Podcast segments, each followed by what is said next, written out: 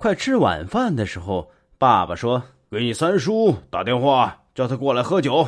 我三叔来不了，三婶说他在家洗衣服呢。犊子玩意儿！要是我正说着，妈妈拿着铲子从厨房出来了。说说，要是你怎么的？